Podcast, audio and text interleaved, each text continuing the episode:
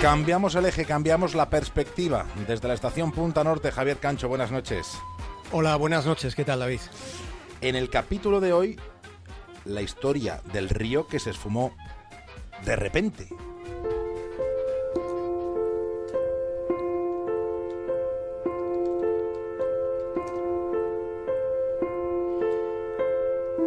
El río se llamaba Slims. Era inmenso. Surcaba campos al noroeste de Canadá. En las zonas más anchas del cauce había 150 metros de orilla a orilla y en medio agua limpia fluyendo.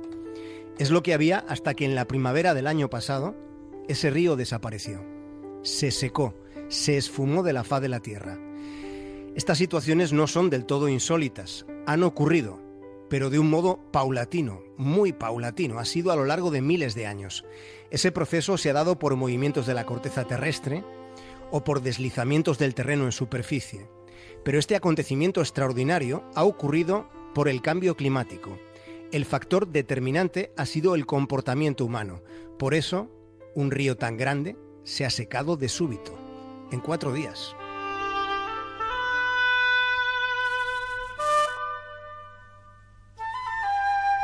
El agua del río Slims procedía del deshielo del glaciar Cascabuls, pero hace un año en ese lugar algo sucedió.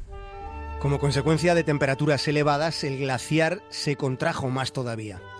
Esta en realidad había sido la tendencia de los últimos años, pero lo singular fue la consecuencia. Ese derretimiento drástico propició que en la primavera de 2016 el agua cambiase su curso. En vez de deslizarse hacia el norte y alimentar al río Slims, cuyo caudal se unía después al del río Yukon para desembocar juntos en el mar de Bering, en vez de seguir ese curso, como había ocurrido desde que hay memoria, en vez de ir al norte, el agua del deshielo se desvió hacia el sur, aumentando el cauce del Alsek, cuyos meandros terminan directamente en el Océano Pacífico.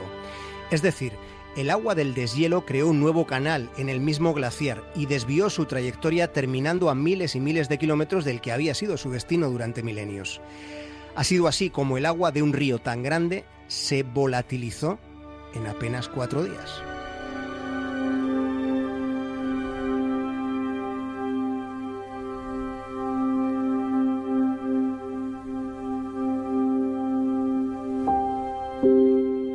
Bueno, pues está ocurriendo. Están dándose cambios dramáticos en el paisaje. Los científicos lo que dicen es que son advertencias del propio planeta.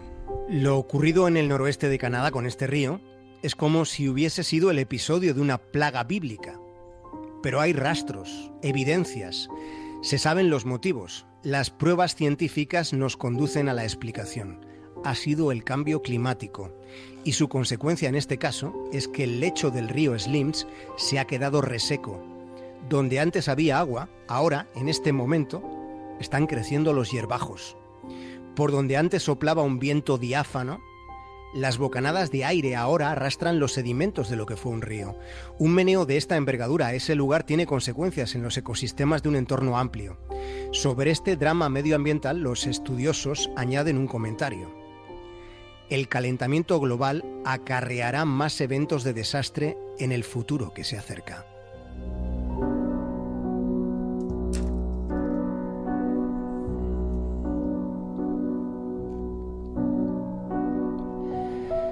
Todo esto que les hemos contado ha sido publicado en la revista Nature. Se están derritiendo glaciares en Canadá, en Alaska, en los Andes, incluso los míticos glaciares del Kilimanjaro. La claudicación de los glaciares nos coloca ante una situación de riesgo de la que quizá se habla poco. Se trata del peligro de las llamadas bombas de tiempo.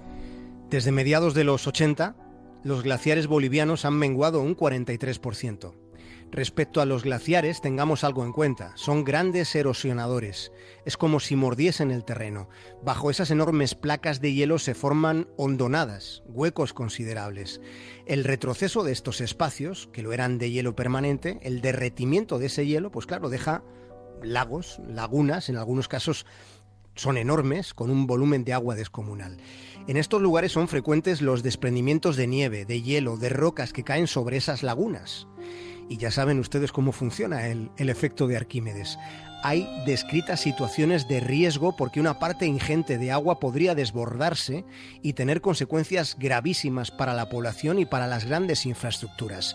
A este tipo de eventos es a lo que se llama bombas de tiempo.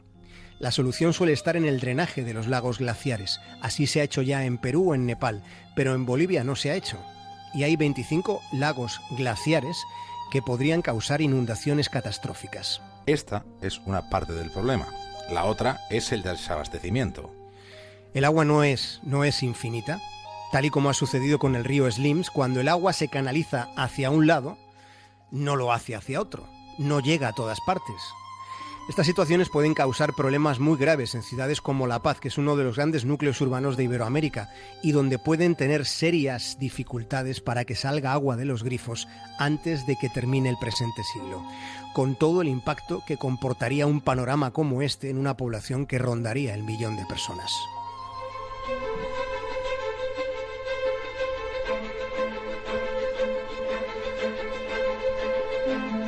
Y hablamos mucho de la banca suiza, pero resulta bastante más inquietante lo que está pasando en los Alpes suizos. Solemos pensar que todo este lío del cambio climático ocurre lejos, muy lejos, tanto en el espacio como en el tiempo.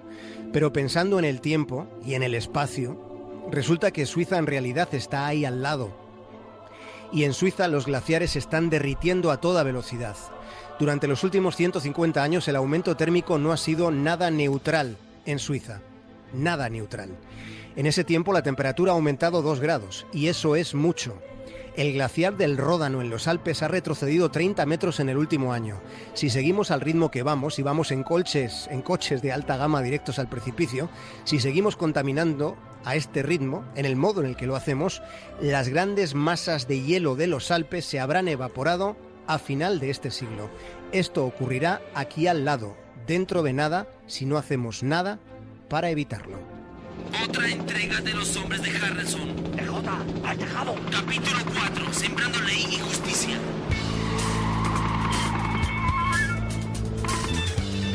Lástima, Javier, que ya no podamos llamar a los hombres de Harrison como cuando éramos niños. Del cambio climático, David, tendremos que ocuparnos nosotros mismos entre todos. Cada una de las situaciones que hemos contado esta noche se han enfocado, como siempre, con rigor pero en cualquier caso te siento algo menos optimista que otras veces cuando hemos tratado, Javier, asuntos como este. Pues es posible, David. Eso se debe a que quizá he vuelto a soñar con Brooklyn. Está deprimido. Y cuando está deprimido no puede hacer nada. ¿Por qué estás deprimido? Díselo al doctor Eliker. Es por algo que ha leído. ¿Algo que ha leído? El universo se expande. ¿El universo se expande? Bueno, el universo es todo, y si se expande, algún día estallará y eso será el final de todo. Eso no es asunto tuyo. Ha dejado de hacer sus deberes. Claro, ¿para qué? ¿Qué tiene que ver el universo contigo? Brooklyn está aquí y Brooklyn no se expande. Y no lo hará en billones de años, Salvi. Eh, por eso hay que intentar pasarlo bien mientras estemos aquí. ¿Eh? ¿Eh?